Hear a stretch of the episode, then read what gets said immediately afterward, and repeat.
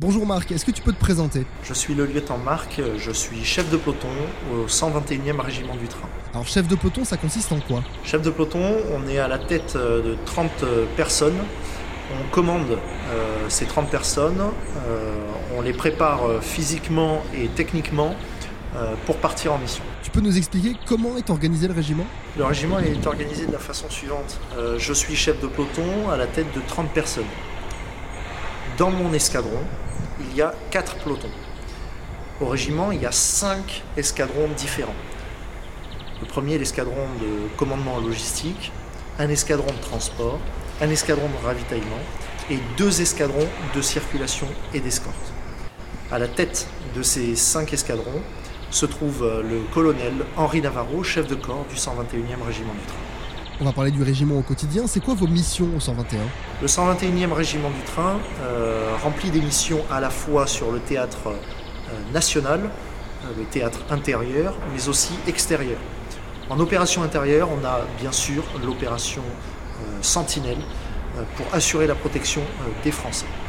Et sur le théâtre extérieur, on a par exemple l'opération Barkhane, où l'armée de terre est déployée dans la bande sahélo-saharienne.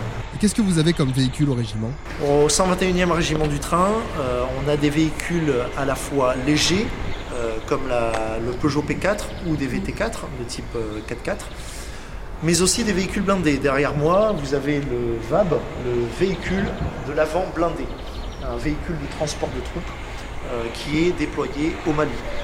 On a aussi des véhicules plus légers, comme euh, au fond le petit véhicule protégé, euh, qui permet également de transporter euh, un équipage de 3 à 4 personnes et qui est beaucoup plus maniable, beaucoup plus souple euh, au niveau de sa conduite.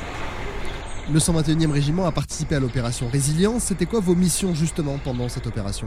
L'armée de terre a été déployée euh, au cours euh, du contexte sanitaire euh, du Covid-19 dans le cadre de l'opération Résilience.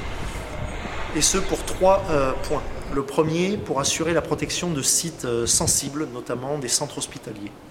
Le deuxième point, pour assurer tout l'aspect logistique et notamment le transport de masques. Et enfin, le troisième point, sur l'aspect sanitaire, avec le service de santé des armées qui a déployé un hôpital du côté de Mulhouse.